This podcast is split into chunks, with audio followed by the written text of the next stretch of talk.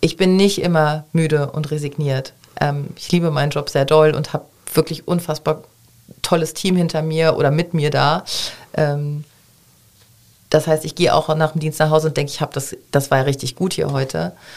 Aber was dann so das Gesamtkonzept angeht, so in der Corona-Krise vor allen Dingen war es halt einfach die politischen Konzepte, die einen irgendwie resignieren haben lassen. Man dachte so, hä, Moment, wir arbeiten uns hier halb kaputt und es gibt keine adäquaten Konzepte und dann lernen wir nicht aus der ersten und zweiten Welle und rennen da in die dritte rein und man denkt, okay, hat das jetzt keiner kommen sehen? Wir schon, danke. Ähm, und Müdigkeit einfach, ich weiß nicht, ob man sich das vorstellen kann, wie das ist, wenn man so gefühlt, außer vielleicht mal so 20 Minuten im Dienst, immer eine FFP3-Maske trägt, immer ein ISO-Kittel, immer eine Haube, ein Face Shield, zwei Paar Handschuhe und teilweise bei im Sommer, wir haben große Fenster, bei so 30 Grad in so einem Zimmer steht. Da ist man müde und das ist man auch dann noch vom Kopf, weil man unfassbar viel gleichzeitig bedenken muss. Und dann ist man wirklich oft müde.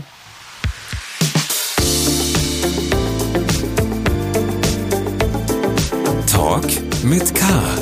Mit Sarah Brasak.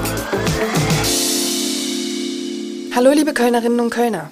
Hallo natürlich auch an alle, die von außerhalb zuhören. In Talk mit K sprechen meine Kollegin Anne Burgmann und ich mit interessanten Menschen aus dieser Stadt. Jeden Donnerstag um 7 Uhr morgens erscheint eine neue Folge.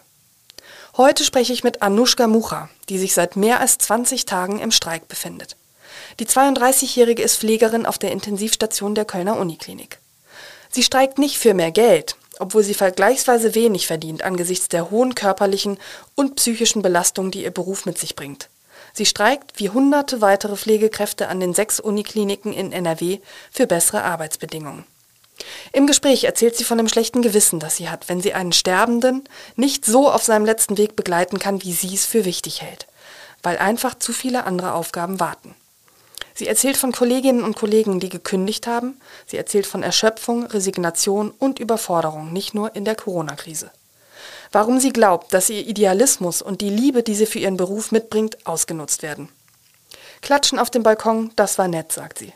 Doch jetzt muss viel mehr passieren, damit der Notstand in der Pflege nicht zum echten Drama wird für alle Menschen, die als Kranke gut behandelt und als Sterbende gut begleitet werden möchten. Jetzt aber zum Gespräch.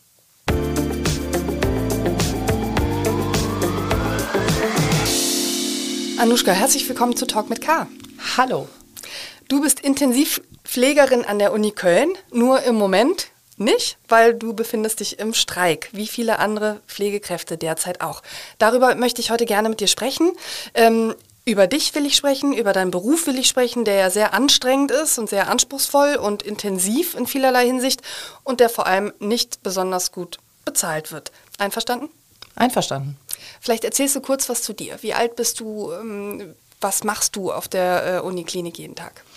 Äh, ich bin 32, äh, bin mittlerweile seit zehn Jahren auf der Intensivstation in der Uniklinik und insgesamt seit 13 Jahren in der Uniklinik. Ich habe dort auch meine Ausbildung gemacht. Bin vor knapp so 14 Jahren nach Köln gezogen, ähm, komme eigentlich aus einem kleinen Dorf in der Eifel, habe aber schon ein bisschen Vorstadt Luft geschnuppert, bevor ich nach Köln gezogen bin. Äh, bin da Intensivpflegekraft ähm, und habe sogar eine Fachweiterbildung gemacht, ähm, habe also eine Zusatzqualifikation erworben und ich bin alles Mögliche auf der, auf der Arbeit, von Kummerkasten über Freundinnen, über, man kann sich auch mal anmeckern lassen und das nicht nur von KollegInnen, sondern auch vor allen Dingen auch von PatientInnen. Ähm, wir sind ein großes Team, ich liebe meinen Job total, ich kann mir eigentlich nichts Besseres vorstellen. Du streikst ja gerade mit, habe ich eben schon erzählt. Ähm, Streiktag 22 habe ich gerade gehört. Wie muss man sich das vorstellen? Du bist wirklich seit 22 Tagen komplett raus? Ähm, ich habe tatsächlich fünf Notdienste gemacht, ähm, einen, Späten, einen Spätdienst und äh, vier Nächte habe ich gemacht. Alle anderen Tage, die ich hätte arbeiten müssen, habe ich bestreikt. Äh, liegt wahrscheinlich auch daran, dass ich sowieso eine Rolle in dem Streik spiele. Ich bin quasi mit Verhandlungspartnerin von den einzelnen Unikliniken. Das heißt, ich sitze dann auch mit am Verhandlungstisch, wenn es dann so ist. Ähm, habe natürlich so ein bisschen Verantwortlichkeiten übernommen im Streik, mache Streikleitung, versuche da irgendwie mit dem Programm und Workshops und so. Das heißt also, Streiken bedeutet extrem viel Arbeit. Das darf man auf gar keinen Fall unterschätzen. Ich war, ich glaube, an zwei Tagen irgendwie fast 18 Stunden am Streikposten. Das ist auf jeden Fall länger, als jeder Dienst dauert. Äh, deswegen ermöglicht mir mein Team ganz oft, dass ich die Dienste bestreiken kann. Und aktuell habe ich eigentlich Urlaub, ähm, bin aber trotzdem jeden Tag da. Du kommst ja gerade vom Streik ins Podcaststudio der Redaktion. Wie ist denn die Stimmung unter den Streikenden? Ist da Wut? Ist da freudiges, solidarisches Engagement? Ist da Zorn? Also wie würdest du das beschreiben? Also wenn wir uns treffen, vor allen Dingen, wenn wir die Standorte verknüpfen. Also das heißt, heute waren wir gemeinsam in Bonn. Alle fünf anderen Standorte haben Bonn unterstützt heute. Und dann ist das fantastisch. Also die Stimmung ist toll, wir sind super solidarisch. Ähm, wir machen diese Besuche ja vor allen Dingen, um zu zeigen, wir sind halt knapp 2000 KollegInnen am Tag auf der Straße. Ähm, jetzt können natürlich nicht alle immer dann mitfahren, das ist ganz klar, aber ähm, wir versuchen schon dementsprechend zu zeigen, ey, wir sind hier alle miteinander. Und ähm, natürlich gibt es auch immer wieder, ne, ich will nicht sagen Wut oder Zorn, aber es gibt einfach eine Enttäuschung, die man merkt, dass die Sache so lange dauert, ohne dass wirklich was passiert. Also es fängt ja damit an, dass wir ein 100-Tage-Ultimatum gestellt haben und in diesen 100 Tagen klar gemacht haben, wir wollen verhandeln, wir wollen darüber sprechen und sich niemand bewegt hat. Dann verstreicht dieses 100-Tage-Ultimatum und wir müssen 17 Tage streiken, bevor ein Verhandlungstermin entsteht. Das sind 17 Tage, in denen sechs Unikliniken bestreikt werden. Da ist eher Enttäuschung als Wut da. Was sind konkret eure Forderungen? Das sind extrem viele, weil ich, wie gesagt, es sind alle Berufsgruppen, die irgendwie in der Patientinnenversorgung drin sind. Ähm, ich würde mal so ganz grob, zum Beispiel für die Intensivstation.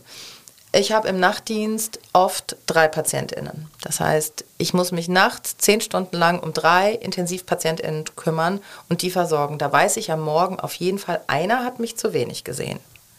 Bei einem hätte ich mehr machen können.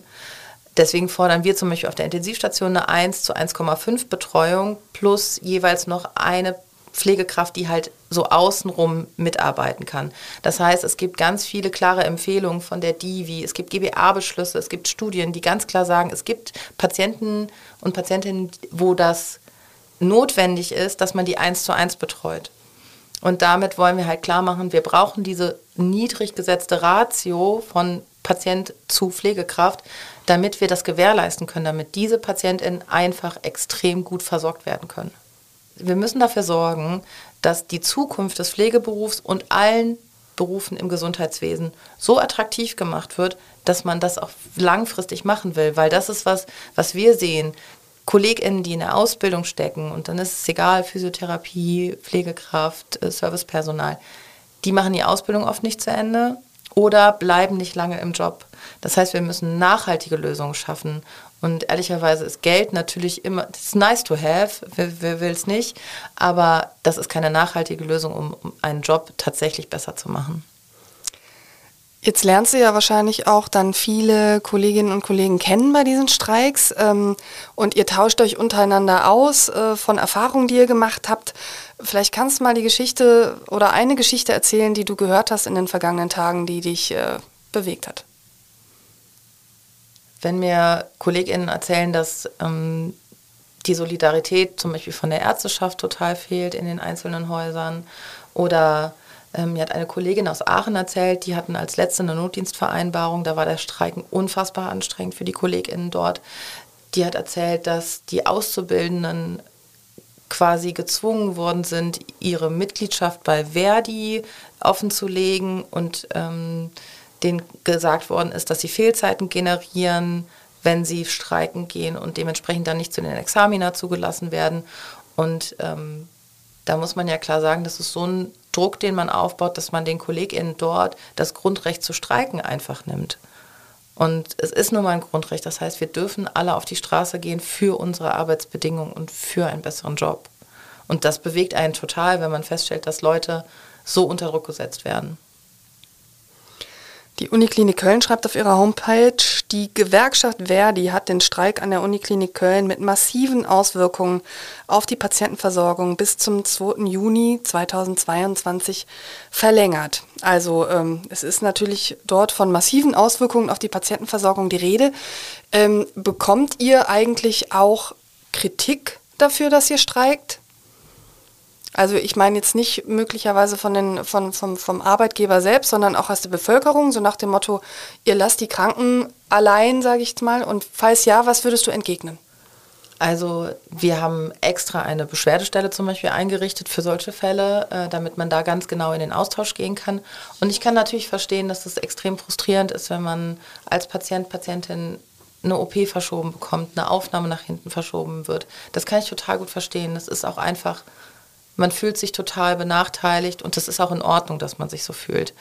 Ähm, was ich entgegnen kann, ist, ob man sich bewusst ist, dass im Krankenhaus eine Versorgung aktuell teilweise so schlecht ist, dass man eigentlich nicht unbedingt gesünder aus der Nummer rausgeht, als man reingegangen ist. Ähm, ob den Leuten bewusst ist, dass es eigentlich in der Regel bei diesen Aufnahmen und Operationen auch um Profite geht, mit wo Krankheit zu Geld gemacht wird. Und wir wollen das, also wir können natürlich nicht innerhalb von ein paar Wochen das gesamte Gesundheitssystem verändern, aber es wäre ein Schritt dahin. Es wäre ein Schritt, den wir machen können, mit einem flächendeckenden Tarifvertrag Entlastung tatsächlich anzufangen zu sagen, dieses Gesundheitssystem braucht eine Überholung. Und ich glaube, wenn man PatientInnen, Angehörigen und der Gesellschaft klar macht, dass adäquate PatientInnenversorgung nur mit mehr Personal funktioniert, ähm, ist das was, was letzten Endes auf Verständnis stößt. Natürlich sind Leute in so Extremsituationen sauer und das ist auch in Ordnung. Ähm, wir sind aber eigentlich, also ich kenne keine Kollegin, keinen Kollegen, der sagen würde, ich bin nicht bereit, da ins Gespräch zu gehen. Wir sind immer bereit, Gespräche zu führen, weil das super wichtig ist, weil wir genau wissen, wie das ist, wenn nicht mit einem gesprochen wird und wenn man so ein bisschen hinüberfällt. Deswegen alle Leute, die sich beschweren wollen, die oder in Austausch gehen wollen, immer gerne. Wir sind eigentlich 24-7 am Streikposten. Äh, wir verwehren uns niemals zum Gespräch. Und ich glaube, dass man mit Ruhe und mit Zeit auf jeden Fall auch ein Verständnis hervorbringen kann. Die Uniklinik schreibt außerdem, ähm, die Uniklinik Köln hat Verständnis für den Wunsch der Beschäftigten nach verbesserten Arbeitsbedingungen im Gesundheitswesen. Das klingt für mich äh, nach Solidarität für den Streik. Du hast jetzt gerade schon von äh, Kolleginnen erzählt äh, an anderen Unikliniken, die ähm, auch Druck bekommen oder wo Druck ausgeübt wird. Wie erlebst du das hier in der Uniklinik Köln? Also wir bekommen auf jeden Fall keinen Druck bezüglich, ähm, dass man irgendwie seine Mitgliedschaft ähm, darlegen soll oder dass man gekündigt wird. Ähm, das auf jeden Fall nicht. Da sind die sich sehr bewusst, dass Streiken halt ein Grundrecht ist und dass man das darf. Ähm, und wir haben ja eine adäquate Notdienstvereinbarung. Das heißt, bevor man überhaupt streikt, geht man in die Verhandlung mit dem Arbeitgeber und setzt ein Papier auf, wo ganz klar jede Station, jeder Bereich abgebildet wird. Wie viel Personal muss da sein? Wie viel Kapazitäten kann man überhaupt runterfahren. Das ist alles festgelegt. Dieses Papier ist unterzeichnet, sowohl von den GewerkschaftlerInnen äh, als auch den KollegInnen, die in dieser Notdienstvereinbarung war, äh, Verhandlung waren. Und es ist auch von dem Vorstand unterschrieben.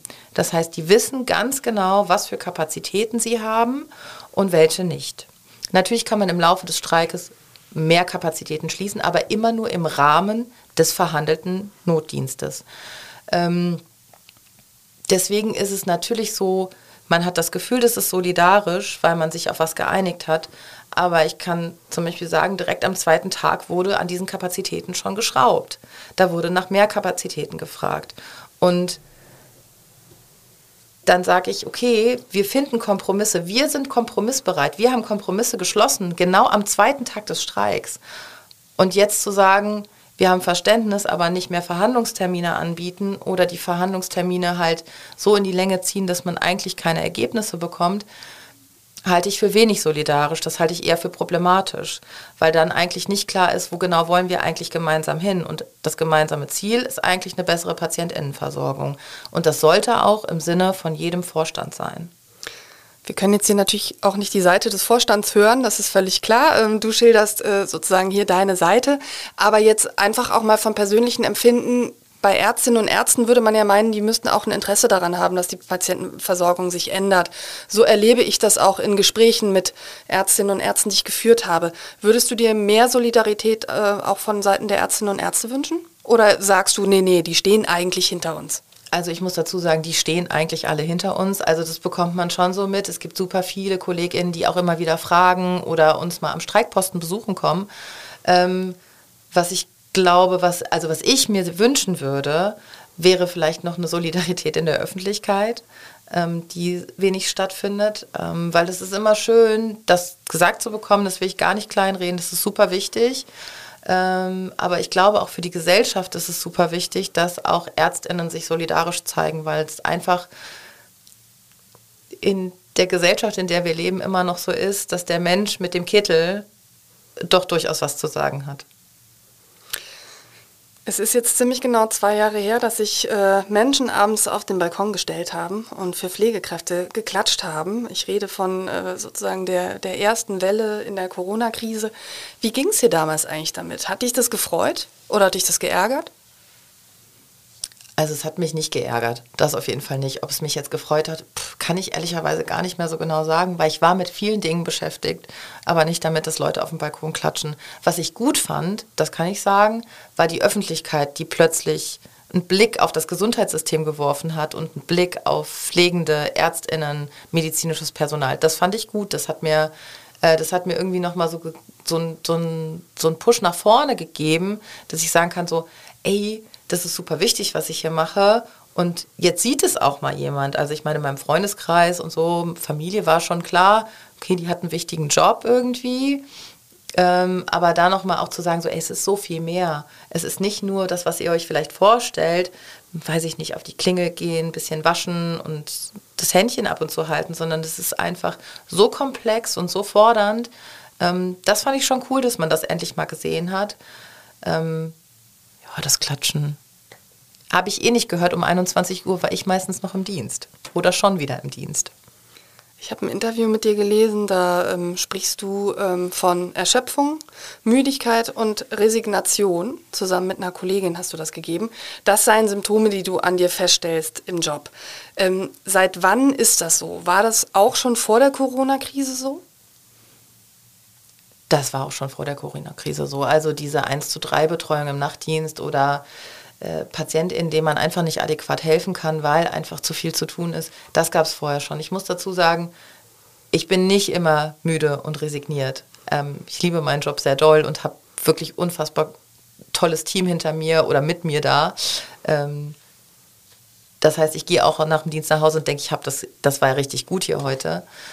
Aber was dann so das Gesamtkonzept angeht, so in der Corona-Krise vor allen Dingen war es halt einfach die politischen Konzepte, die einen irgendwie resignieren haben lassen. Man dachte so, hä, Moment, wir arbeiten uns hier halb kaputt und es gibt keine adäquaten Konzepte und dann lernen wir nicht aus der ersten und zweiten Welle und rennen da in die dritte rein und man denkt, okay, hat das jetzt keiner kommen sehen? Wir schon, danke. Ähm, und Müdigkeit einfach, ich weiß nicht, ob man sich das vorstellen kann, wie das ist, wenn man so gefühlt, außer vielleicht mal so 20 Minuten im Dienst, immer eine FFP3-Maske trägt, immer ein ISO-Kittel, immer eine Haube, ein Face Shield, zwei Paar Handschuhe und teilweise bei im Sommer, wir haben große Fenster, bei so 30 Grad in so einem Zimmer steht. Da ist man müde und das ist man auch dann noch vom Kopf, weil man unfassbar viel gleichzeitig bedenken muss und dann ist man wirklich oft müde. Vielleicht nimmst du uns mal mit so in einen normalen Arbeitstag von dir, vielleicht mal vor der Corona-Krise, weil ich würde sozusagen dann gleich ausführlicher gerne über die Corona-Krise sprechen wollen. Wie sieht der aus? Kommt ein bisschen drauf an, was für einen Dienst ich habe. Ähm, Im Frühdienst brauche ich immer erst noch einen Kaffee, weil da stehe ich um 5 Uhr auf und um 6.30 Uhr Dienstbeginn. Das ist für mich halb mitten in der Nacht. Das heißt, ich brauche erst noch einen Kaffee. Deswegen komme ich immer so fünf Minuten vor der Zeit an, damit ich diesen Kaffee auf jeden Fall noch trinken kann. Ansonsten läuft es oft ähnlich ab. Ähm, man schaut sich an, welche PatientInnen man verteilen muss. Ähm, dann entscheidet man im Team, wer nimmt wen, äh, wie läuft das heute, was steht eigentlich an. Und dann kümmert man sich erstmal um seine PatientInnen. Das heißt aber, ich gehe in dieses Zimmer rein, ich schaue auf den Monitor, ähm, ich schaue auf den Patienten. Ich gleiche das also ein bisschen ab. Ich kann nicht nur auf den Monitor gucken, ich kann aber nicht nur auf den Patienten schauen. Das heißt, ich muss das erstmal abgleichen. Ich äh, spreche mit den Leuten, ich sage, wer ich bin, was für einen Tag wir heute haben. Es ist super wichtig, wichtig orientierende Maßnahmen zu zeigen. Dann gibt es Medikamente. Teilweise sind das so, kommt drauf an, 10, 15 Medikamente, die man verabreichen muss. Dann muss man auch mal schauen, okay, laufen andere Medikamente, die dauerhaft laufen, geradeaus. Dann muss man sich darum auch noch kümmern. Dann nimmt man Blut ab, man macht Laborkontrollen. Irgendwann kommt es zur pflegerischen Versorgung, also morgens im Frühdienst wird gewaschen, es werden Verbände gemacht. Ähm, bei intubierten PatientInnen der, werden die Zähne quasi für den Patienten, die Patientin geputzt. Ähm, man muss die PatientInnen lagern um Druckgeschwüre zu vermeiden. Dann macht man wieder Labor, dann ist Visite. Ähm, dieser Tag ist immer, immer, immer, immer wieder einfach aufregend, weil immer wieder neue Dinge passieren. Und ich kann gar nicht sagen, das ist irgendwie immer gleich.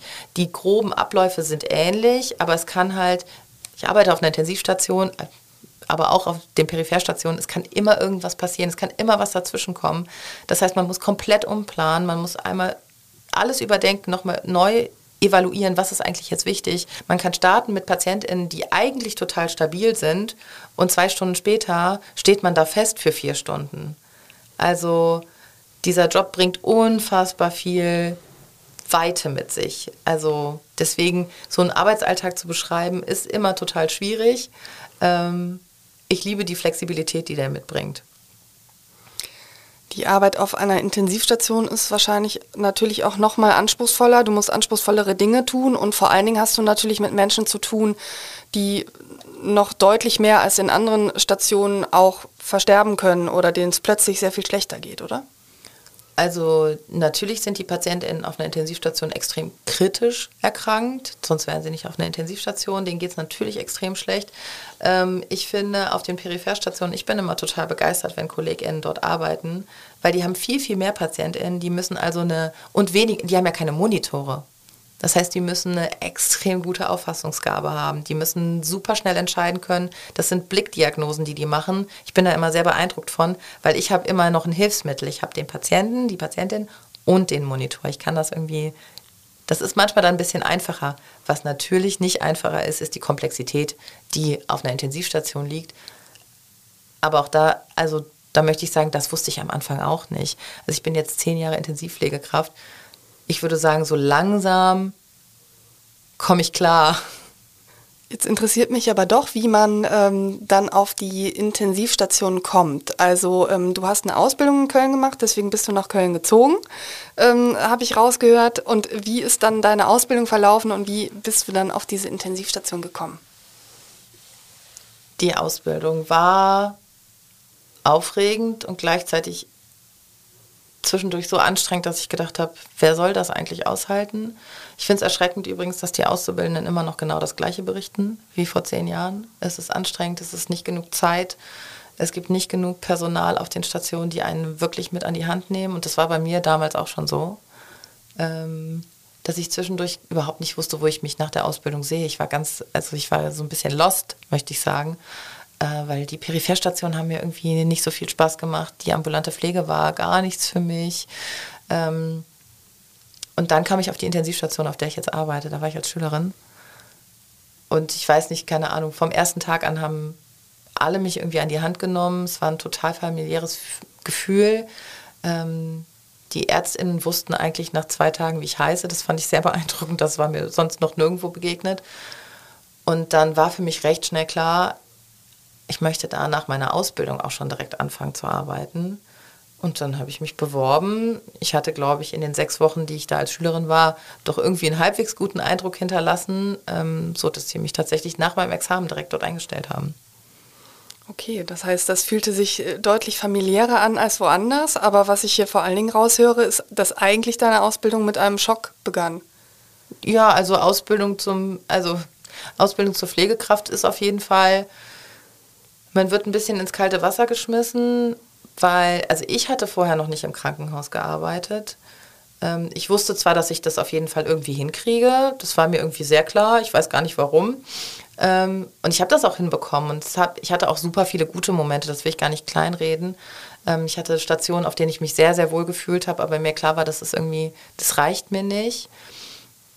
Aber so ambulante Pflege, der Einsatz im Altenheim, das waren schon Sachen, die einen total demotivieren können. Weil das einfach nicht gut geplant war und weil die Stunden, die man mit Leuten verbracht hat, die halt Praxisanleitungen machen, einfach so wenig waren.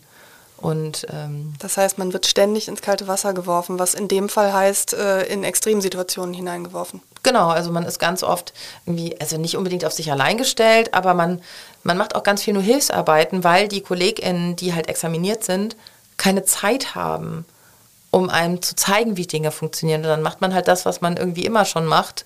Ähm, Wäschewägen auffüllen, bisschen waschen und Vitalzeichen messen. Und ehrlicherweise lernt man da nicht besonders viel, wenn man das immer, immer wieder macht. Und wenn ich mir überlege, dass meine Kolleginnen, die, mit denen ich jetzt streike, die Auszubildenden sind, die ähnliche Dinge erzählen, denke ich mir immer, das ist so traurig und ihr tut mir so leid, weil dieser jo Job ist fantastisch. Der macht Spaß. Und warum das nicht in der Ausbildung schon zeigen? das ist halt einfach super, super schade. Ähm, wir waren stehen geblieben vorher, allerdings äh, ja beim Thema äh, sozusagen, wie, was das für eine Arbeit ist, die du da machst, ähm, dass kein Tag wie der andere ist. Ähm, und es ist ja vermutlich auch ein extrem körperlich anstrengender Job, oder? Was sind so Dinge, ähm, die da fordernd sind? Auf jeden Fall muss man sehr gut auf seinen Rücken aufpassen. Ähm, das heißt irgendwie Bett auf Arbeitshöhe, ähm, Rückenschule, aufpassen, dass man ein gutes Bett zu Hause hat, das ist essentiell wichtig, ähm, damit man gut schlafen kann und der Rücken nicht noch mehr wehtut. Mhm. Ansonsten. Weil man die Menschen viel bewegen genau, muss. Weil man viel, ja, genau, weil man viel bewegen muss äh, an PatientInnen, aber auch an Lagergut und all so ein Kram. Also ich muss auch Apotheke ausräumen. Da wiegt halt so eine Kiste schon mal locker irgendwie sechs, sieben Kilo. Also muss man auch ein bisschen anpacken können. Ähm, Gerätschaften sind schwer, PatientInnen sind manchmal schwer.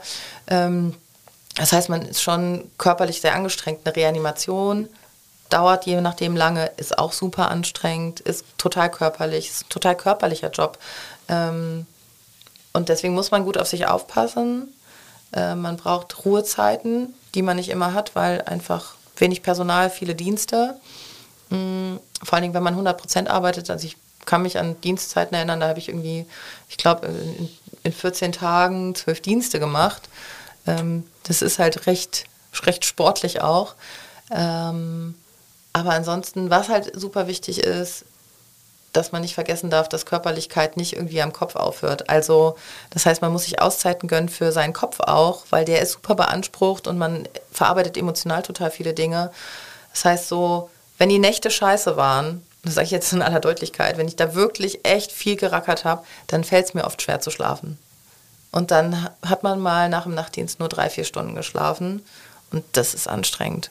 Weil man zehn Stunden gearbeitet hat, drei, vier Stunden schläft, dann den ganzen Nachmittag nicht mehr pennen kann und dann wieder zum Nachtdienst geht. Weil du die Dinge mitnimmst, die auf der Station passieren? Ich glaube eher nicht, dass man die so mitnimmt, äh, indem man da dann die ganze Zeit drüber nachdenkt, sondern einfach der man ist so angespannt und man ist so unter Strom, dass man nicht zur Ruhe kommt. Es ist gar nicht, dass man explizit dann tausend Geschichten wieder durchgeht, sondern es ist einfach eine Grundanspannung, die man hat aufgrund der Anstrengung im Job. Jetzt hast du gerade gesagt, wenn du Nachtdienst hattest, schläfst du dann manchmal nur drei Stunden. Wenn du einen Tagdienst hast und du sitzt auf deinem Fahrrad, wie du es vorhin geschildert hast, und ähm, bist einfach K.O. Was, machst du dann? Also versuchst du dann Sport zu machen? Willst du ein Glas Wein trinken? Ist ja auch eine beliebte Strategie, sage ich mal, bei Menschen, die, die einen sehr fordernden Job haben. Ähm, wie, wie äh, versuchst du danach wieder klarzukommen? Meistens muss ich erst einmal ganz kurz auf die Couch, einmal kurz sammeln, einmal überlegen, was tut mir jetzt gut und dann häufig ist es Risotto kochen, weil das 45 Minuten dauert und man die ganze Zeit rührt. Das ist hervorragend, kann ich nur jedem empfehlen. Ist ein super meditatives Gericht. Ähm, ab und zu ist es aber auch so, meine Mutter anrufen und sagen, können wir jetzt sofort bitte Kaffee oder ein Eis essen gehen? Mm, oder Freundinnen anrufen und sagen so, ey, ich muss jetzt noch was irgendwie, lass uns was essen gehen und ein Glas Wein trinken ähm, und mal drüber quatschen, was da heute passiert ist. Oder es ist ganz stumpf die Xbox an, anhauen und ähm, irgendwie noch zwei Stunden zocken, damit man einfach irgendwie mal so ganz den Kopf abschalten kann. Ich würde jetzt gerne auf die Corona-Krise zu sprechen kommen. Ich wollte extra vorher fragen, sozusagen, wie sich dein Beruf vorher angefühlt hat, weil ähm, wir ja alle wissen und mitbekommen haben, dass sich der Beruf in der Corona-Krise einfach nochmal ähm, extrem verändert hat. Jetzt ähm, auch von den Dingen sicherlich, die ihr machen musstet, aber eben auch von der Intensität her, von dem Sterben um einen herum äh, und von der, von der Arbeitsbelastung. Wie würdest du diese Veränderung beschreiben? Am Anfang war es so, dass wir alle und das soll überhaupt nicht despektierlich klingen, weil das verstehen Leute, die im medizinischen Bereich sind, wahrscheinlich nicht so gut, aber es war super spannend. Es war eine neue Erkrankung, es war eine Pandemie, das kannte keiner von uns. Ähm, wir haben super viel gelernt, ähm, war ganz schnell klar, okay, das, das ist eine Behandlungsstrategie, dann, ach nee, doch nicht, wir machen doch was anderes. Und ähm, deswegen war das tatsächlich super spannend, da Teil von zu sein. Und dann war klar, okay, das begleitet uns sehr lange jetzt und das wird uns auch so begleiten, dass hier extrem viele Menschen versterben werden und dass hier auch sehr junge Menschen versterben werden. Und dann war klar, okay, wir müssen uns jetzt richtig zusammenreißen. Und ich muss dazu sagen, in unserem Team auf der Intensivstation, wir haben das extrem gut gemacht. Wir waren echt, wir hatten einen Schulterschluss da möchte ich alle KollegInnen auch nochmal für loben, das war fantastisch. Ähm, auch ärztlicherseits, wir haben uns da echt gut supportet, alle TherapeutInnen, der Service, alle zusammen haben das irgendwie gut überstanden und ich glaube, das war unser großer, großer Vorteil, dass wir da so ein, so ein Backup hatten und so ein System aufgebaut haben, was wir vorher auch schon hatten, was sich einfach super bewährt hat. Mm, es war nochmal auf eine andere Art und Weise anstrengend, diese Zeit in den Isolationszimmern kommt einem manchmal unendlich vor und dann ist es trotzdem aber nur ganz kurz. Oder es ist andersrum, es kommt einem ganz kurz vor und man stellt fest, ich war vier Stunden in diesem Zimmer. Warum ist das so?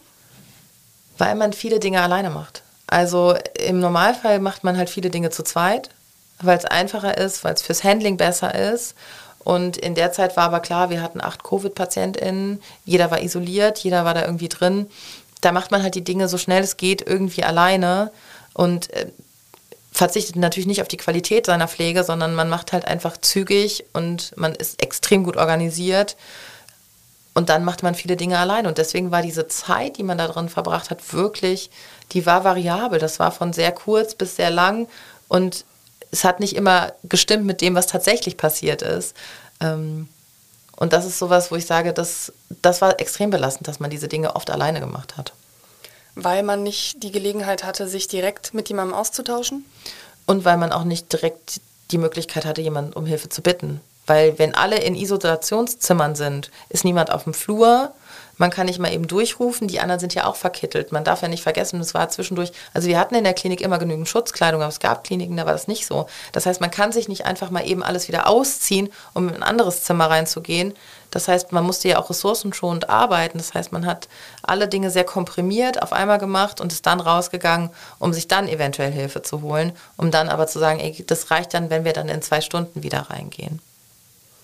Das heißt aber auch, wenn es zu einer Notlage gekommen ist, dann konnte gar nicht jemand so schnell kommen, weil man sich erstmal ausziehen musste, umziehen musste, ins Zimmer gehen musste und währenddessen musstest du versuchen, die Situation alleine zu handeln. Genau, das war häufig der Fall. Natürlich waren diese PatientInnen extrem schlecht auch. Äh, wir haben natürlich versucht, dass, also wir waren ja irgendwann auch geübt in Schutzkleidung an- und ablegen. Das äh, konnten wir vorher schon, aber bei Covid war das ja nochmal ein bisschen bisschen aufwendiger, aber das war, da waren wir schnell drin. Das heißt, wenn jemand auch durchgerufen hat, ich brauche jetzt sofort Hilfe, hier ist ein Notfall, dann waren die Leute auch wirklich schnell da. Aber es war trotzdem was anderes als im Gegensatz zu vorher. Da waren die Leute halt noch schneller da. Ähm, wie viele Situationen gab es, wo du dich einfach vollkommen überfordert gefühlt hast? Mm, am Anfang gar nicht so. Ich glaube, das war in der dritten Welle wo das so zunahm, dass wir mit PatientInnen konfrontiert waren, die halt explizit auf Wunsch nicht geimpft waren, die auch oft gesagt haben, das gibt es nicht, ich bin gar nicht krank. Und da habe ich mich nicht überfordert gefühlt im, in der Behandlung dieser PatientInnen, aber in der Kommunikation tatsächlich irgendwann, weil man immer wieder das Gleiche gesagt hat. Man hat immer wieder versucht, mit den Leuten zu sprechen, man hat versucht, mit den Angehörigen zu reden. Und es waren immer wieder die gleichen Gespräche, die man geführt hat, die aber zu nichts gebracht haben. Und das war so ein Moment, wo ich gespürt habe, so, ich habe keine gute Strategie, damit umzugehen, weil in meinem privaten Umfeld würde ich mit so Leuten gar nicht sprechen. Ich habe das irgendwann abgelegt, zu sagen, ich versuche jetzt Menschen davon zu überzeugen, dass Wissenschaft keine Meinung ist. Ähm, und aber auf der Arbeit musste man genau das tun. Und das war was, wo ich kurz immer mal wieder so kleine Überforderungsmomente hatte. Du hast ja vorher auch schon Tod erlebt äh, auf der Intensivstation vor der Corona-Krise. Wie hat sich das verändert? Also, ähm, also wie ist das psychisch sozusagen, wenn plötzlich ja viel mehr auch gestorben wird? Das ist tatsächlich eine schwierige Frage, weil Tod bedeutet eigentlich nichts Schlimmes. Lernt man auf einer Intensivstation recht schnell. Ähm, vor allen Dingen oft nicht für die PatientInnen, oft für die Angehörigen. Steht außer Frage, dass das was Schlimmes ist. Aber wenn man die Zeit hat, eine adäquate Sterbebegleitung zu machen, ist das was, was einem unfassbar viel geben kann. Nämlich das Gefühl, dass man jemanden auf seinem letzten Weg toll begleiten konnte. Mit Zeit, mit Ruhe, mit Geduld, mit den Angehörigen zusammen. Das war in der Corona-Pandemie natürlich mäßig gut machbar, wegen Schutzmaßnahmen, Besuchereinschränkungen. Wir haben das zwar immer versucht möglich zu machen, aber manchmal waren die Angehörigen ja selber positiv. Ähm, oder sie konnten nicht kommen aus anderen Gründen. Ähm, das war dann schon nochmal auch eine andere Herausforderung, da Leute zu begleiten, die man ja eigentlich nicht kennt. Wir haben das immer gemacht, weil ich finde es wichtig, dass PatientInnen auf einer Intensivstation auch nicht alleine sterben. Das heißt, wir haben uns da immer irgendwie abgesprochen und es möglich gemacht, dass jemand von uns auch dabei ist oder jemand von den ärztlichen KollegInnen dabei ist. Was man aber sagen muss, dass diese adäquate Sterbebegleitung nur dann möglich ist, wenn genug Personal da ist. Und das war während Covid, vor Covid, nach Covid, ist das nicht immer gewährleistet. Und ich glaube, wenn man sich überlegt, was möchte ich eigentlich, falls ich mal im Krankenhaus sterben sollte, dann will ich doch keine Pflegekraft, die mitten in der Sterbebegleitung sagt, ich muss mal kurz weg, das Telefon klingelt. Ich muss mal kurz weg, ich habe noch zwei andere Patientinnen. Ich muss mal kurz weg, da piepst irgendein Gerät. Da will man doch, dass diese Pflegekraft, die Ärztinnen, das Servicepersonal Zeit hat, um diesen Prozess mit zu begleiten, weil das ist was, was man nie wieder vergisst. Ich kann mich an viele Sterbebegleitungen erinnern, die so verlaufen sind, wie ich mir das wünschen würde für meine Angehörigen und für meine Patientinnen. Und die sind immer dann so gewesen, wenn ich genug Zeit hatte dafür. Alles andere hinterlässt zumindest bei uns Pflegekräften, ich hoffe, dass wir das den, die Angehörigen nicht spüren lassen, aber immer einen Fadenbeigeschmack. Hat man dann auch, wenn man nichts dafür kann, ein schlechtes Gewissen oder nimmt dann das irgendwie anders mit? Klar hat man ein schlechtes Gewissen, weil man würde das ja selber für sich nicht wollen, man würde das für niemanden wollen, dem man nahesteht. Ähm, ich habe halt einen Auftrag, auf alle Patientinnen aufzupassen. Das heißt, ich muss mich irgendwie in Anführungsstrichen zweiteilen kann ich aber nicht. Das heißt, ich muss diese Situation dann manchmal einfach verlassen. Und das ist was, was natürlich ein schlechtes Gewissen macht. Und manchmal auch ein schlechtes Gefühl. Wie ist es, wenn viel mehr Menschen plötzlich sterben als sonst? Macht das was ähm, mit so einer Grundverfassung? Also würdest du sagen, es ging dir in der Zeit auch einfach schlechter? Warst du deprimierter? Oder ist es gelungen, sozusagen im Team zusammen dafür zu sorgen, dass die Stimmung jetzt insgesamt nicht total bedrückend war? Also innerhalb unseres Teams ist das auf jeden Fall gelungen. Ich kann nicht für jede Pflegekraft sprechen, ich kann nicht für jedes Team sprechen. In unserem Team war das auf jeden Fall so, dass wir uns echt extrem gut abgeholt haben. Es gab natürlich immer wieder Situationen, wo wir dann da irgendwie gemeinsam auf dem Flur standen und gesagt haben, so, was ist denn gerade passiert? Aber wir haben darüber gesprochen und es hilft extrem. Und dann muss man auch tatsächlich sagen, ich arbeite auf einer internistischen Intensivstation da wurde auch schon vorher viel gestorben. Das klingt immer ein bisschen verrückt, aber als ich da angefangen habe, war mir schon klar, dass ich, dass sterbende PatientInnen mich mein ganzes Berufsleben begleiten werden und das auch vielleicht in einer Anzahl, die andere Intensivstationen ähm, nicht so ganz nachvollziehen können, weil die PatientInnen einfach auf, auch oft mit einer sehr schlechten Prognose überhaupt auf diese Intensivstation kommen. Aber ich habe mich bewusst dafür entschieden, weil ich irgendwie auch genau diesen Weg mit PatientInnen gerne beschreite. Weil ich glaube, dass das was ist, wo PatientInnen und Angehörige extrem viel Unterstützung brauchen und dafür bin ich da. Und das ist was, was ich immer schon gut fand, dass wir das machen können. Und hast du da eine Beratung bekommen oder lässt dich auch immer noch irgendwie psychisch unterstützen dann manchmal, um, um das äh, auch zu verkraften? Weil ich sag mal, das ist ja nicht etwas, was jeder Mensch wahrscheinlich so gut kann oder auch so gut verkraften kann. Wir haben äh, einen total großartigen Seelsorger auf Station, ähm, der immer wieder vorbeikommt. Also der ist eigentlich vornehmlich für Angehörige und PatientInnen. Ähm, der ist aber so großartig, dass der uns auch immer fragt, wie geht's dir eigentlich und was machst du? Und der hat zum Beispiel nach der Covid-Pandemie, also nach der Covid-Pandemie ist ja Quatsch, äh, nach der dritten Welle ein, ähm, eine Erfassung gemacht, so von körperlicher und psychischer Belastung von allen KollegInnen, die da arbeiten und hat das mit uns ausgewertet gemeinsam. Und das hat auch nochmal viele, viele Unstimmigkeiten irgendwie ausgemerzt. Es war so, wir haben alle darüber gesprochen, wie wir uns gefühlt haben, was uns wichtig ist. Und das war nochmal total gut zu sehen, dass man niemals alleine ist mit dem, was man da fühlt. Und das sind so Dinge, die bringen einen dann nach vorne wieder. Und äh, da brauch, also ich brauchte jetzt selber noch nie eine psychische Betreuung, wo ich sagen würde, ich muss da jetzt drüber sprechen, sondern wir haben das immer innerhalb des Teams geklärt oder ich habe das irgendwie mit Freundinnen und Familie geklärt. Wie muss man sich das vorstellen? Ähm, wird dann einfach manchmal auch im Team zusammen geweint oder weint man mit den Angehörigen? Oder ist das eher was, was man vielleicht am Anfang seines Berufslebens hat und irgendwann mal mit etwas professionellerer Distanz sozusagen auch erleben kann? Da möchte ich eine Kollegin zitieren, die immer sagt, ähm, Emotion und Professionalität schließt sich nicht aus. Ähm, ich habe schon mit Angehörigen geweint. Ich habe auch schon mit KollegInnen geweint. Und das würde ich, glaube ich, heute auch immer noch tun. Ich bin kein emotionsloses Wesen.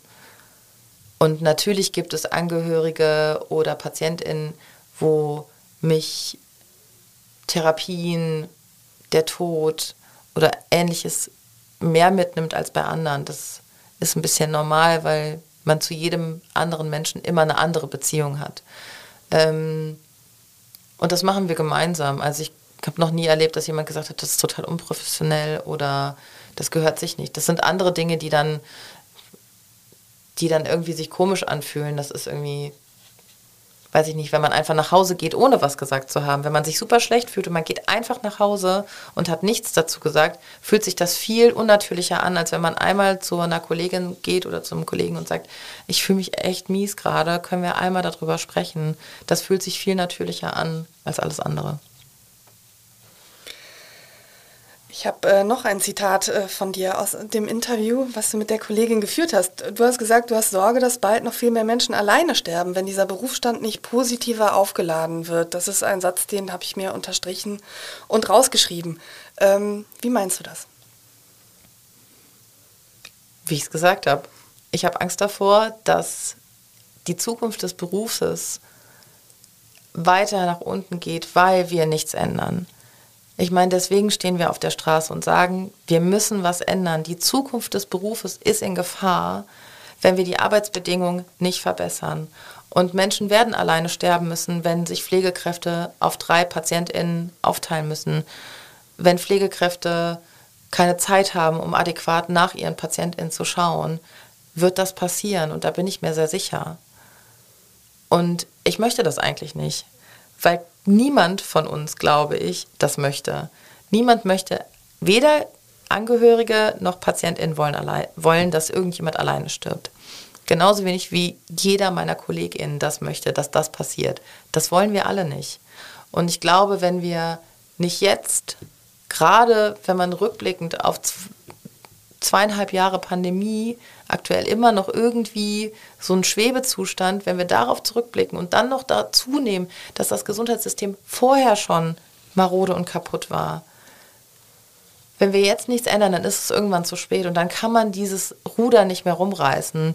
Und ich glaube jetzt gerade dieser Moment, dass sechs Unikliniken streiken, dass sechs Unikliniken für alle Beschäftigten im Gesundheitswesen streiken und sagen, wir müssen hier was ändern. Die Patientinnenversorgung ist in Gefahr auf lange Sicht.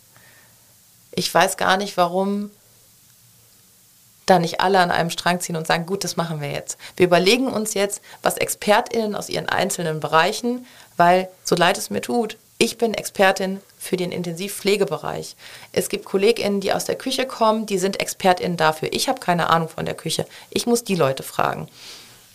Und das sollte allen Leuten klar sein. Ich werde auch nicht sagen, wie viele ÄrztInnen auf einer Station sein müssen, weil das weiß ich nicht. Das müssen die selber sagen. Und ich glaube, wenn wir anfangen, den Leuten zuzuhören, die selber am besten wissen, wie Arbeiten ordentlich funktioniert und wie es funktionieren kann, dann haben wir eine Chance, diesen Job und das Gesundheitssystem irgendwie zu verbessern. Wir haben natürlich ein massives Problem und das ist der, der Fachkräftemangel. Also ähm, es, es, werden Pflegekräfte ja händeringend gesucht. Und ein Problem ist natürlich auch, du hast es vorhin schon angesprochen, dass äh, Menschen, die diese Ausbildung anfangen, viele davon abbrechen oder Menschen, die dann noch weiter arbeiten, einige Jahre, ähm, relativ schnell dann sagen, ähm, sorry, ist nichts für mich. Ähm, wenn du dich in deinem Kolleginnenkreis umhörst oder, oder wenn du jetzt mal auf deine Jahre zurückguckst, ähm, wie viele sind gegangen und aus welchen Gründen? Oh, es sind viele gegangen. Natürlich. Also ähm, viele Kolleginnen sind gegangen, weil die ähm, verschiedenen Möglichkeiten, den Beruf zu verändern, recht eingeschränkt sind. Also man kann irgendwie Pflegepädagogik studieren, man kann Pflegewissenschaft studieren, man kann Pflegemanagement studieren. Und dann sind das alles Berufe, die aktuell noch so sind, dass man oft vom Bett weg muss. Das wollen aber viele Kolleginnen gar nicht.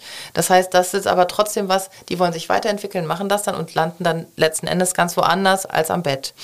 Dann gibt es Kolleginnen, die natürlich noch beschließen, irgendwie, ich will vielleicht noch mal was ganz anderes machen. Ähm, dann gibt es Kolleginnen, die die Stelle reduzieren, weil sie einfach sagen, eine 100%-Stelle, das ist mit meinem Leben, mit meiner Freizeit nicht vereinbar. Das heißt, die fallen ja auch raus ähm, in so einer 100%-Beschreibung, dass wenn man die dann irgendwann zusammenzählt, ist das wieder eine Pflegekraft, aber ähm, dafür braucht es dann drei oder vier. Ähm, das wären aber vielleicht äh, Angestellte, die sagen würden, wenn es einen besseren Betreuungsschlüssel gäbe, würde ich auch 100% arbeiten. Also es gibt eine Studie, die sagt, dass es knapp, ich glaube, 200 bis 300.000 Pflegekräfte gibt, die sagen würden, bei besseren Bedingungen in diesem Job würde ich zurückkommen? Oder würde ich meine Stelle wieder aufstocken? Das heißt, es gibt ja Lösungs, also es liegt ein Lösungsvorschlag quasi auf dem Tisch. Man müsste ihn nur nehmen. Ich weiß nicht genau, warum das nicht passiert, weil es ist in meinen Augen eine nachhaltige Lösung für ein Problem, was schon lange besteht. Nämlich bessere Arbeitsbedingungen schaffen für die KollegInnen, damit sie den Job überhaupt erst machen, in dem Job bleiben oder zurückkommen. Wie ist das bei dir, wenn ich dich frage, hattest du schon mal Gedanken, dass du gesagt hast, so, nee, ich schmeiß hin? Nö. Also eigentlich nicht. Also wie gesagt, ich habe meinen kleinen Aus, ähm, Ausbruch in das Medizinstudium gemacht, weil ich gedacht habe, das war irgendwie, du wolltest das immer machen, ich habe was verpasst, aber ich habe das nicht gemacht, weil ich gedacht habe, ich will den Pflegeberuf nicht mehr machen. Es war eher so, ich habe Angst, was zu verpassen, wenn ich es nicht gemacht habe. Und deswegen war mir sehr schnell klar, okay, das funktioniert nicht, ich gehe wieder zurück in den Job. Und ich habe noch nie gedacht, oh, ich muss das jetzt aufhören. Ich kann aber auch nicht sagen, was in zehn Jahren ist. Wenn, die, wenn sich die Arbeitsbedingungen nicht verbessern, weiß ich nicht, was in zehn Jahren ist. Weil ein großes Credo von mir ist, ich möchte, kein, ich möchte keine verbitterte Pflegekraft werden, die nur rummeckert, die ihren Job nicht mag und die nach Hause geht und denkt, das ist alles scheiße. Das möchte ich nicht werden. Und sobald ich merke, dass das passiert, muss ich direkt gehen. Ein weiterer Satz von mir, äh, von dir, den ich mir aufgeschrieben habe: Der Idealismus für diesen tollen Beruf wird ausgenutzt. Von wem? Naja, von allen, muss man ja dazu sagen. Also, ähm, man, wir sind vielleicht auch manchmal selber schuld. Ich will jetzt meine Kollegin da gar nicht ins Boxhorn jagen, aber wir sind natürlich sehr genügsam gewesen in den letzten Jahren. Wir haben viel mit uns machen lassen, weil wir gedacht haben, so, wir haben einen Auftrag, PatientInnen sind zu versorgen. Und ich meine, wenn man sich überlegt, dass wir tatsächlich hinten anstehen, was unsere eigene Versorgung angeht, ne? also trinken, essen, auf Toilette gehen, ähm, das bleibt alles hinten rüber, weil wir uns primär um die PatientInnen kümmern. Das ist auch in Ordnung, weil man das für die PatientInnen macht. Aber ich mache das nicht dafür, dass die Klinik mehr Geld verdient. Ich mache das nicht dafür, dass eine Gesellschaft sagen kann, die schaffen das schon, die brauchen unsere Hilfe nicht. Weil das brauchen wir. Wir brauchen gesellschaftliche Hilfe und Unterstützung. Wir brauchen den Support von, von der breiten Masse, die sagt, ey, wir haben hier auf dem Balkon gestanden und geklatscht, damit diese Menschen gesehen und gehört werden. Und jetzt dürfen wir damit nicht aufhören.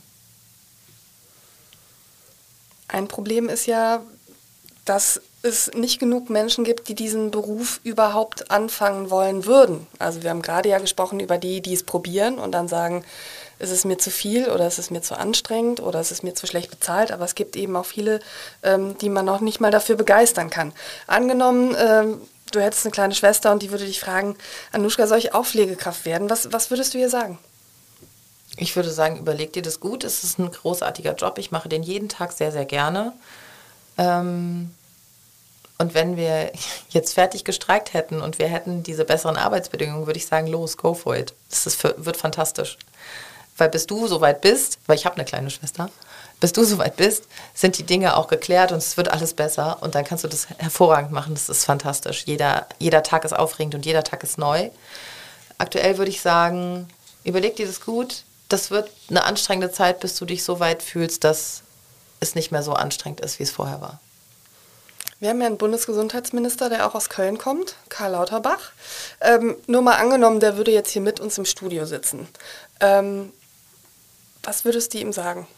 Dann würde ich ihm sagen, was ich ihm, ich glaube, letzte oder vorletzte Woche Freitag bei der Podiumsdiskussion gesagt habe, würde ich ihm nochmal sagen.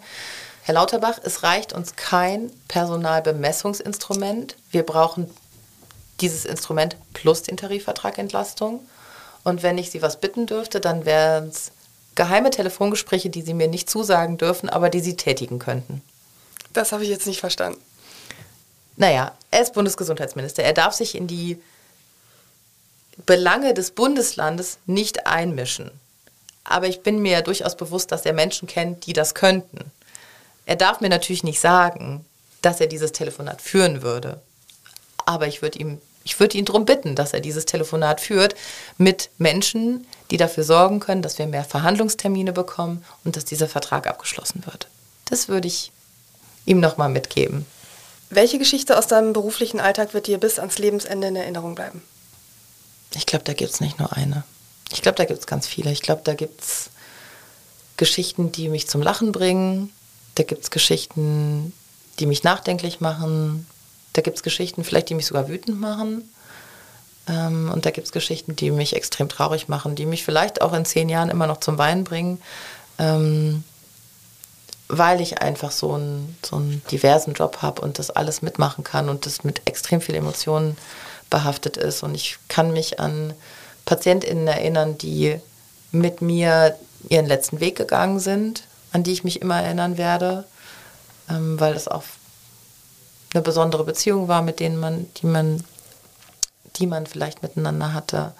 Äh, ich werde mich an PatientInnen erinnern, die mich völlig zur Weißglut gebracht haben, was sie natürlich, wofür sie vielleicht auch nicht unbedingt was konnten, aber wo irgendwann so der Kopf klingelt, der Geduldsfaden fast reißt und man dann kurz sagen muss, okay, ich gehe mal kurz vor die Tür, damit ich mich beruhigen kann, weil dieser Mensch kann nichts dafür. Aber man darf nicht vergessen, es prallt ja nicht einfach alles immer nur an einem ab. Ähm, ich werde mich an Geschichten mit KollegInnen auch erinnern, die ähm, völlig wahnsinnig sind, weil man darf nicht vergessen, wenn man so eng miteinander arbeitet, manchmal fängt man hysterisch an zu lachen, obwohl es gar nicht passend ist. Ähm, an so Geschichten werde ich mich auf jeden Fall auch erinnern. Ähm, und vielleicht an, an KollegInnen, wo man die Hände über den Kopf zusammenschlägt und denkt, Mensch, schon wieder? Was ist das denn für eine Frage? Was auch immer. Und da meine ich nicht nur pflegerische Kolleginnen, da kann man die ÄrztInnen auch dazu packen. Ähm, und gleichzeitig, wo man denkt, ja, ich nehme dich nochmal an die Hand. Also komm, wir machen das nochmal zusammen, weil das ist auch sowas, was man in dem Job nie vergessen darf. Es gibt Menschen, die brauchen einfach ein bisschen länger, um mit all dem, was da drumherum passiert, gut zurechtzukommen. Und die nimmt man immer wieder an die Hand. Und das sollte man übrigens immer gerne machen, weil das stärkt das Team und das stärkt auch eigentlich das Gefühl zum Job. Du hast vorhin gesagt, äh, was du dir von den Ärzten und Ärztinnen wünschen würdest, nämlich dass sie auch mit ihren Stimmen äh, mehr Gehör schaffen, jetzt auch in diesem Streik. Ähm, was würdest du dir von den Menschen da draußen wünschen, die überhaupt nichts sozusagen mit Krankenhaus zu tun haben, also es sei denn, sie kommen irgendwann mal als Patientin oder Patienten zu euch, wie könnten die euch unterstützen, wenn sie sagen, ist mir auch ein Anliegen, dass ich, wenn ich später im Krankenhaus bin und vielleicht meinen letzten Weg vor mir habe, ähm, auch eine Betreuung habe, die ähm, ja für alle Seiten, sage ich mal, ähm, schön ist. Also es schadet nie, auf die Demonstration zu kommen, die wir anmelden. Es schadet nicht, am Streikposten vorbeizuschauen und zu sagen, ey, kann ich hier irgendwie einen Soli-Gruß dalassen oder ich habe hier eine Fußballmannschaft, die will einen Soli-Gruß dalassen. Egal. Also das ist ja, da geht es ja auch viel um Symbolik. Ansonsten kann man natürlich alle PolitikerInnen gerne anschreiben und immer wieder anschreiben und sagen, hey, ich habe gehört, da ist im, im, Krankenhaus ist ordentlich was los. Äh, ihr müsst da auch mal was machen. Weil letzten Endes muss man sagen, aus der Berliner Krankenhausbewegung haben wir gelernt, dass PolitikerInnen, auch wenn sie vielleicht nicht ganz so zuständig sind, wie man das vielleicht denken sollte, immer was bewegen können. Also politischer Wille muss da sein und dann werden die Wege bereitet. Das ist was, was man gemerkt hat, ähm, vor allen Dingen in Berlin. Und da würde ich mir einfach wünschen, ey, wenn jemand einen PolitikerIn kennt, einfach anschreiben, einfach sagen so, hey, ich habe da was gehört, macht mal was, ähm, weil da macht die Masse manchmal auch den Unterschied. Vielen, vielen Dank für das offene Gespräch und viel Glück und äh, Erfolg mit euren Forderungen. Dankeschön.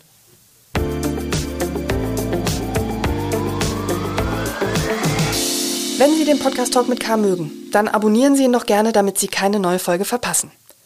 Ich freue mich auch, wenn Sie dem Podcast ein paar Bewertungssterne geben. Falls Sie Fragen haben zur aktuellen Folge oder vielleicht einen Talkgastwunsch, schreiben Sie mir gerne an sarah.brasak.ksda-medien.de. Bis zum nächsten Mal sage ich Danke, Tschüss und auf Wiederhören.